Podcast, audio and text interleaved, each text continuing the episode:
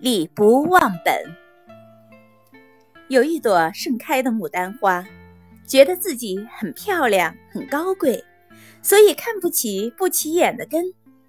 有一天，主人剪下它，放进了一个装水的花瓶里，他心中暗自得意，终于摆脱了根。可是没过几天，它就枯萎了。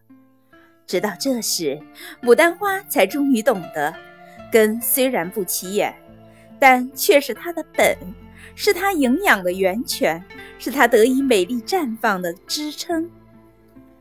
做人有时候也正如这朵牡丹花，无论今天如何发达显贵，都不应该忘记最初的根本。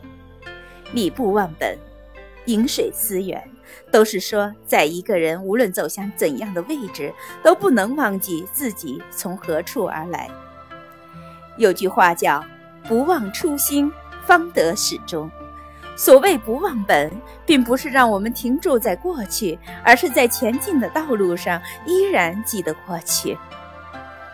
有这样一幅漫画，在一个餐桌前，围着几只猫在吃鱼，只有一只猫去抓不远处的老鼠。吃鱼的猫都鄙夷地说：“有鱼吃还抓老鼠，真是傻瓜。”其实，这只猫并不傻。这幅漫画就形象地揭示了做人不能忘本的道理。对于猫来说，它的本质就是抓老鼠。不管有没有鱼吃，它的本质都不会改变。同样的道理，我们作为一个人，对于自己、对于家庭以及对于工作中的岗位，也都有自己的本质。无论今天和明天的自己多么成功，多么了不起，都不要狂妄到忘记自己曾经是谁。从某种意义上来说，一个人的过去就是他的根基，忘记过去就等于自断根脉，又如何能够走得更远呢？